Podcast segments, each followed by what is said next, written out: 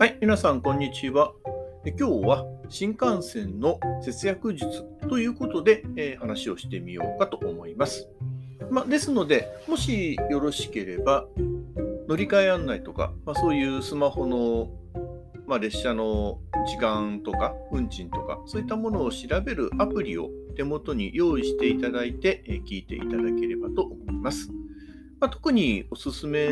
といったものはありませんので、まあ、ナビタイムとか、えー Yahoo の乗り換え案内とか、まあ、そういったものを使っていただければ、えー構わないかなと思います。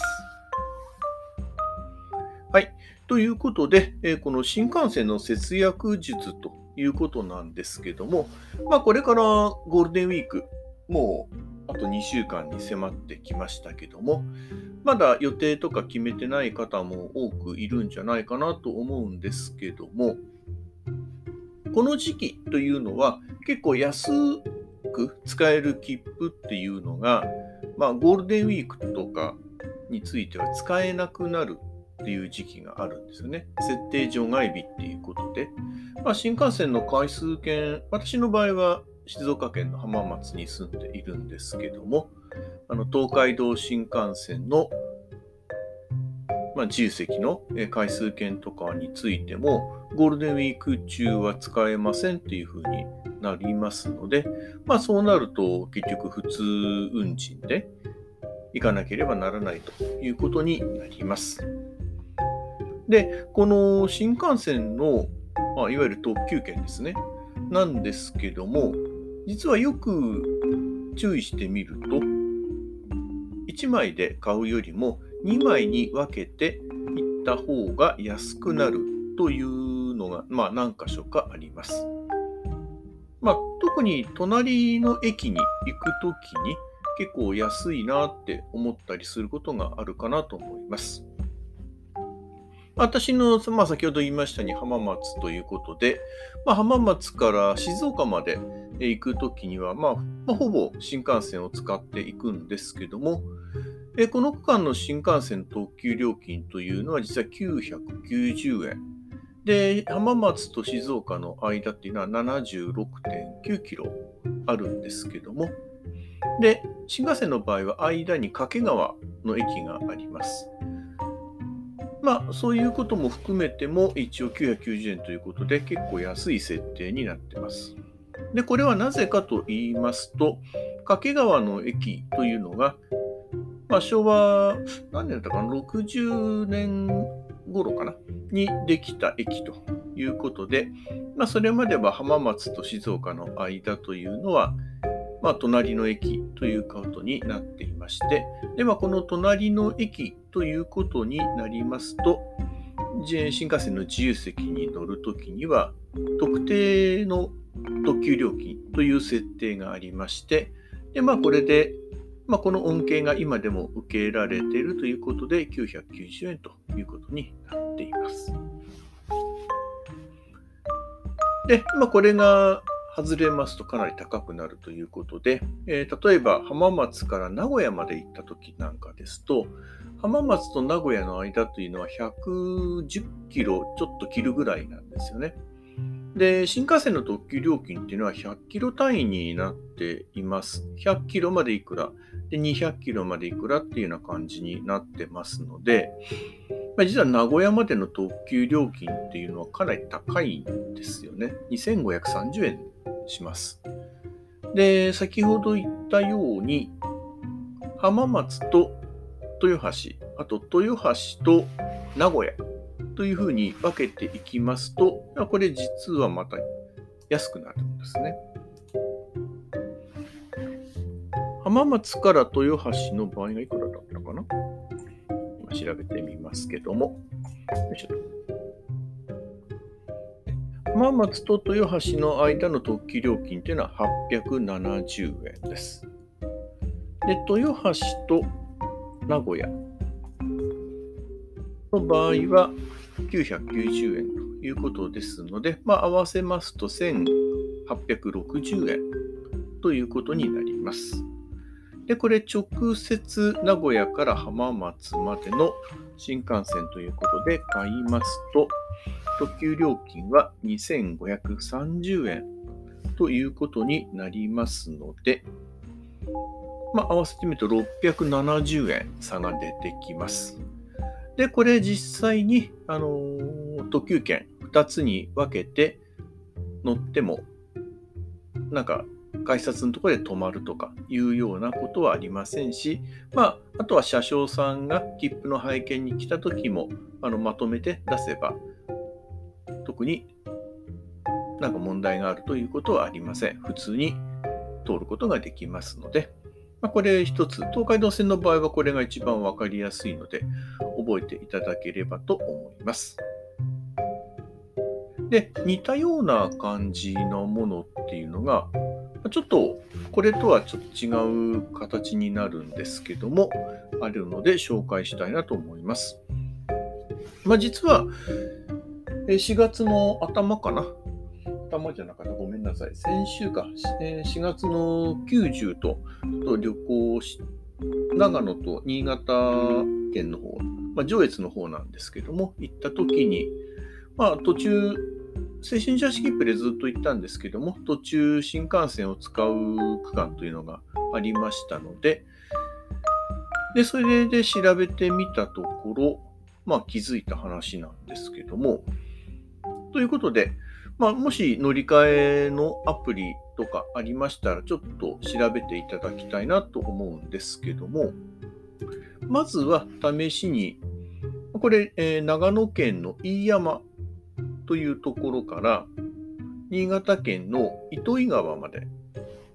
えこれ新幹線で行った場合にいくらかかるかというのをちょっと調べてみていただければと思います。まあ、この区間なんですけども、距離としては66.6キロ。で、飯山と糸魚川の間には上越妙高という駅がありまして、で、この区間は新幹線、北陸新幹線の白鷹号だけが止まるような感じになってます。で、新幹線の料金は自由席ということで、調べていただければと思いますが、まあ、多分出てきた結果は、乗車券が1170円で、新幹線の自由席が2540円ということになると思います。まあ、合計3710円ということと、あと距離が66.6キロと。まあ、このあたりのところはちょっと覚えておいていただきたいなと思うんです。で、また同じような感じで調べていただきたいのが、まあ、同じように長野県の上田から上越妙高、え、新潟県の上越妙高まで新幹線で行った時の値段というのを調べていただきたいと思います。で、この区間は上田から上越妙高までですと、途中に長野と飯山、この2つの駅を通って上越妙高に行くと。で、距離としては92.7キロあります。で、また同じように条件は新幹線の自由席ということになります。で、これ検索結果によっては、あの、長野までが浅間号で、えー、長野から乗り換えて白鷹号というふうに出てくる場合もあるかと思うんですけども、まあ、それはどちらでも多分結果としては同じになります。まあ、もしできれば上田から上越妙高まで直接1本で行くことができる白鷹号の料金での方で調べてもらった方が分かりやすいかなと思うんですけども、えそろそろま結果出るかと思うんですけども、こちらは乗車券が1690円に対して、え新幹線の自由席が1870円で、合計3560円ということになります。で、まあ、この2つを見て、あれ？って気づくことが多分あるんじゃないかなと思います。どこだかお分かりになりますか？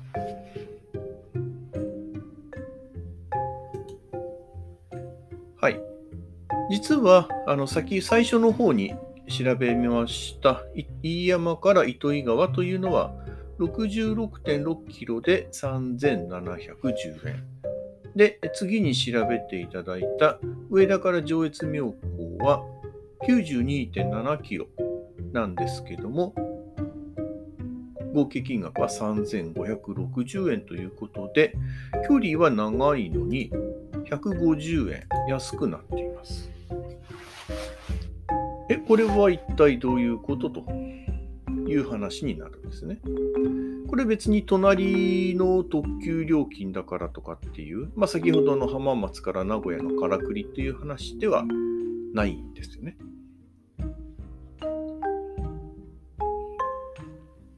で、しかも、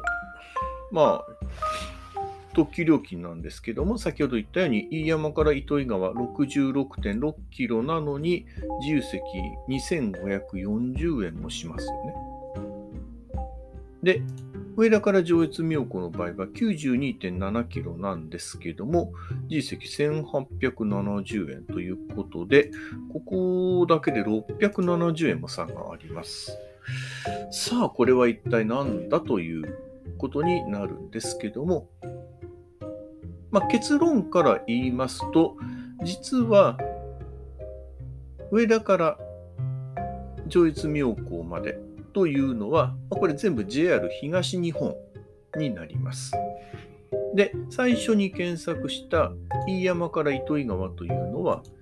途中に上越妙高を挟んで JR 東日本と JR 西日本ということで2社またいでいるんですね。で、またいでいると、じゃあ何がっていうことになるんですけども、実はこの2社またぐということで、この区間のところには加算運賃というのが課せられています。ですので、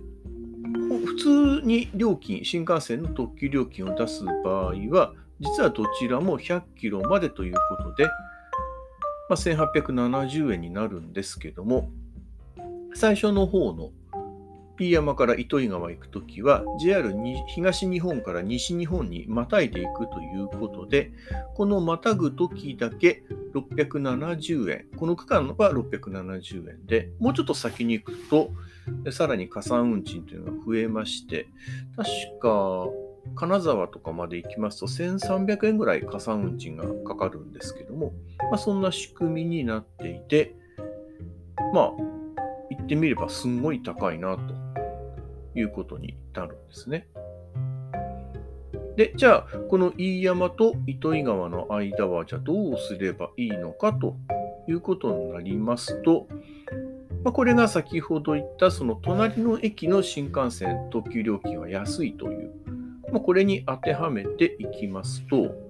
飯山から上越妙高という切符と、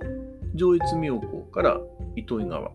という切符、まあ、それぞれを出してみてで、それを足してみればどうなるかというのが分かります。で、これやってみますと、飯山から上越妙高までというのは、